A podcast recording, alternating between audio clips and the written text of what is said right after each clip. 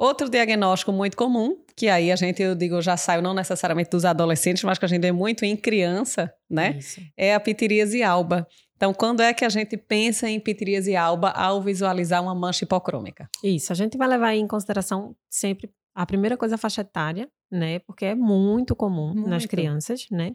E a mancha, ao contrário da pitiríase vesicolo, ela vai, ter, vai ser mal delimitada. Então, não é essa mancha redondinha, né, bem delimitada, que você vê onde a mancha termina. Normalmente é uma, uma mancha que você não consegue ver bem onde é que ela termina. Isso. Né? E vai acometer principalmente é face, tronco e os braços, né? Isso. né? E normalmente ela vai acometer pacientes que são mais atópicos. Então, assim, a gente precisa procurar no paciente outros achados de atopia, Isso. né? Então, uma pele ressecada, né? Aquela pele que você a gente chama de arrepiada, né? Isso. Que inclusive a ptiríase alba, dentro pode da própria, ser. isso, dentro da própria mancha, você pode ter realmente esse aspecto arrepiado. Né? É. A ideia é assim, além da mancha hipocrômica, a, a gente pode encontrar essa hiperceratose folicular como uma condição paralela. Às vezes o paciente tem essa pitiríase alba na face, em raiz de membro, e tem essa ceratose pilar na coxa, no braço mas às vezes essa hiperceratose folicular está dentro da mancha, né? Isso, então você exatamente. vê aquela acentuação folicular sobre a mancha, que eu digo, a pele desbotada, entre aspas, né? Que é a mancha hipocrômica. Isso, e é arrepiada, arrepiada, que é a hiperceratose folicular. Exatamente. São dois elementos que a gente vê muito em paciente atópico. Não é obrigatório que esse paciente tenha todas as características de eczema atópico, né? Aquelas lesões recorrentes de eczema, em dobra não é obrigatório. Às vezes ele só tem uma asma, tem uma rinite, tem outros órgãos de choque de atopia, Isso. mas tem alguns elementos menores que caracterizam a pele atópica. E Exatamente. aí, na grande maioria das vezes, é curioso também, pitiríase alba, apesar de ser um estigma de dermatite atópica, de atopia de forma geral, não é uma condição que costuma coçar. Na maioria das vezes, o paciente está nem aí. Quando Normalmente tem... é uma queixa da mãe, inclusive. É uma queixa da mãe, da mãe, é. do pai. Chega, doutora, tá horrível, ele tá todo manchado, parece pano branco.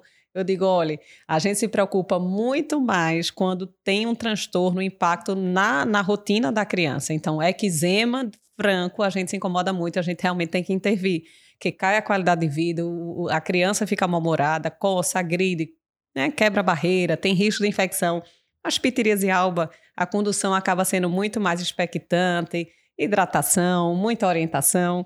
E aí é uma queixa que é muito mais dos pais do que da criança. A criança não tá nem aí, né? Dói, coça, não não, não. Não sente nada, né? Sente é. nada, né? Eventualmente, algumas lesões de pitiríase alba podem ter um, algum eritema, prurido, que é o padrão que caminha para um eczema sutil. Mas nunca é aquele eczema franco, né, Virginia? Então, Exatamente. fica aquela carinha desbotada, como a gente vê aqui na imagem, né? Quem tiver nos vendo, ele vê algumas lesões mal delimitadas, não tão bem definidas, né? Na face, a gente não sabe onde começa, onde termina exatamente. Num, numa pele geralmente de criança atópica. Não que adulto não possa ter, mas é bem mais comum né, em criança. A gente vê bem mais, né, Virginia? Exatamente. E a condução, de forma geral, hidratar. Na grande maioria das pessoas, a gente acaba indicando a hidratação, né? Hidratação. Que é a base do, da, do tratamento, isso, né? Isso. De todo paciente atópico. Né? E a gente orienta muito. Tem paciente que chega, ele está muito manchado, está muito feio, aí fica querendo prescrever até corticoide. E a gente lembra que o próprio uso de corticoide, especialmente os de alta potência, Pode podem resultar em hipocromia. Né? Então, tem que ter muito cuidado. A gente vê, às vezes, até criança, inclusive atópica, com reação à picada de inseto, que usa muito corticoide tópico, fica aquele halo meio claro em torno da reação à picada pela pela aplicação, o uso contínuo do corticoide naquela área, fica aquela palidez em torno. Então, muito cuidado na prescrição de corticoide. A grande maioria não precisa de grandes intervenções.